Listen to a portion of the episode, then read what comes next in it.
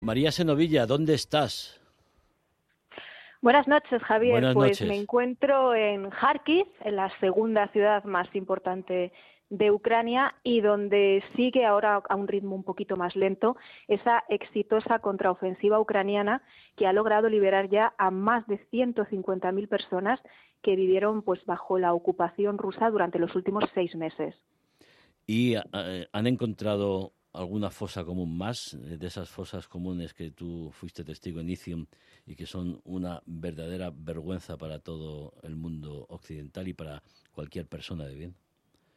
Sí, en, en se han abierto nuevas fosas. Em, mira, es de esperar que, se encuentre alguna más porque eh, operarios de, los servicios funerarios de, esa ciudad, de la ciudad de Isium, una de las más bombardeadas y más castigadas en estos siete meses de guerra de Ucrania, bueno, los, los operarios de estos servicios funerarios han explicado a las autoridades que han llevado a cabo más de 700 entierros durante los seis meses que, el ejército ruso ha estado ocupando la ciudad. Eso viene a ser como cinco o seis veces más de las muertes que se deberían de haber producido en circunstancias normales. Y ninguno de esos funerales se ha podido realizar dentro del cementerio porque los, eh, las tropas rusas, los soldados, tenían allí montado un puesto de, vigilancia o un puesto de mando, no se sabe muy bien, entonces no les permitían acceder a la necrópolis de la ciudad, con lo cual han tenido que arreglárselas pues para enterrar en, los alrededores, como, como, en aquel pinar del que fuimos eh, testigo cuando abrieron la fosa el pasado día 16. Así que es de suponer que, haya más tumbas sin identificar y también más fosas comunes, que es por, donde más se veía em, a militares, a militares, a esos, esos militares que tenían signos de tortura, eh, maniatados con sogas al cuello, que, eh, incluso les faltaban extremidades, eh, acribillados a tiros. Se están encontrando todas esas señales de tortura en los cuerpos que se están exhumando en estos momentos. María, ¿quién está contigo a tu lado? Pues mira, conmigo a mi lado está ahora mismo Rostislav Filiplenko. Él es el fundador de Misión Kharkiv.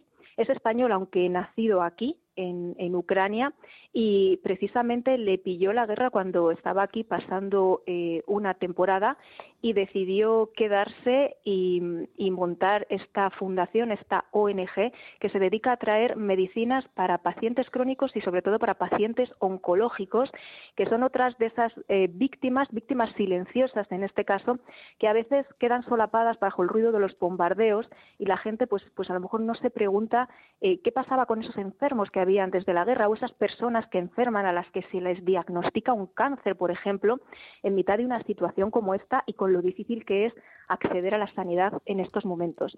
Si te parece, te dejo con él, que te lo va a explicar mejor que yo. Rotislav, eh, muy buenas noches.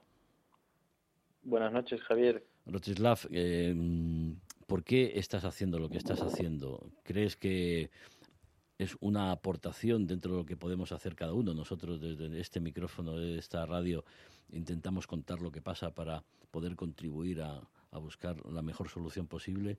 Tú lo que estás es ayudando a la gente allí en, en Ucrania, ¿no? Eh, sí, exactamente. Como ha dicho María, eh, mi fundación trata con enfermos crónicos y sobre todo enfermos oncológicos. Eh, empecé esta actividad con el principio de la guerra. Simplemente me preguntaron si yo necesito ayuda. Yo dije en un principio que no, y, ah, pero aquí estaba mi familia y me preguntaron si alguien más necesita ayuda y vi esta oportunidad para, para ayudar a la gente. Entonces todo empezó acercándome a un, a un hospital y preguntando qué es lo que necesitan.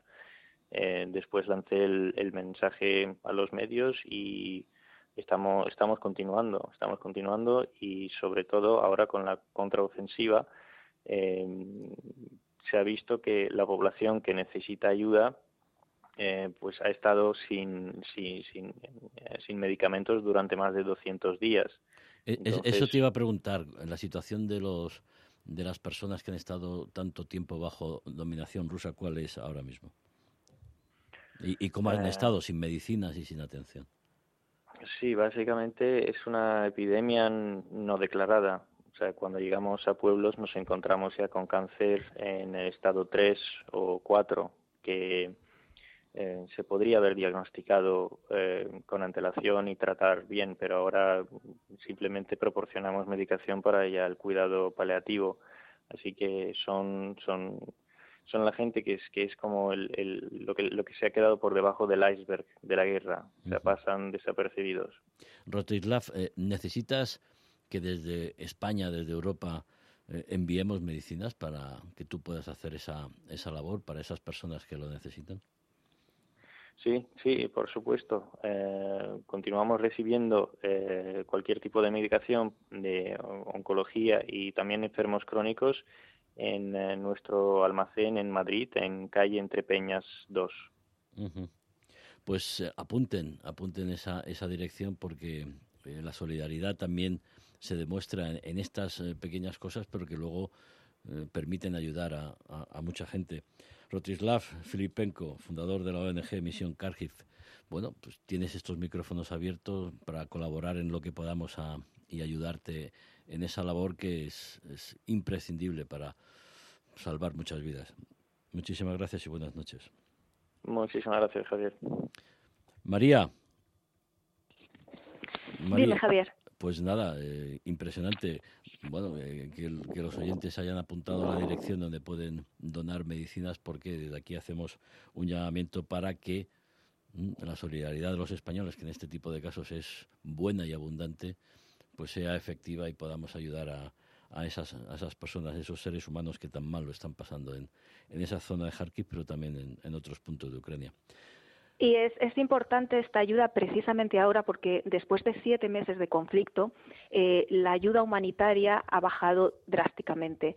Son, son muchos meses, la gente además eh, en España tienen ya otras preocupaciones.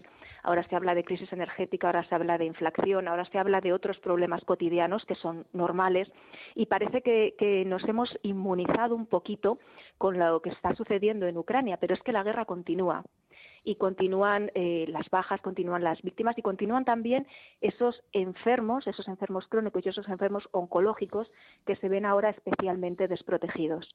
Estoy recordando en la guerra de los Balcanes que yo cubrí, pasaba lo mismo. Al principio mucho mucho interés, mucha muestra de solidaridad, mucha foto, pero luego pasa el tiempo y, y la gente se olvida y se vuelve a su a su vida cotidiana más cómoda. María Senovilla, cuidado porque cuando Putin firme, que ya lo está firmando, y, la Duma lo apruebe, esos territorios van a ser considerados territorios rusos. Veremos cuál es la actuación de, de las tropas rusas entonces. ¿eh?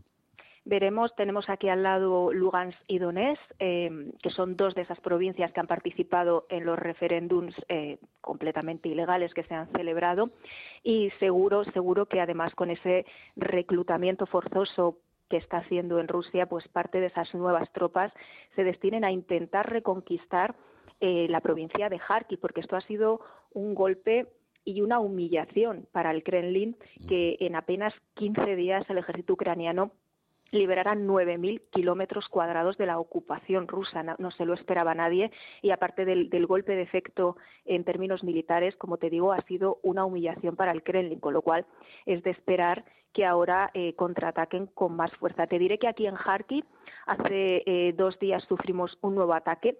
Eh, nos habíamos desacostumbrado un poquito a esos bombardeos diarios porque desde que se produjo la contraofensiva los rusos ya no llegan con el fuego de artillería hasta la capital.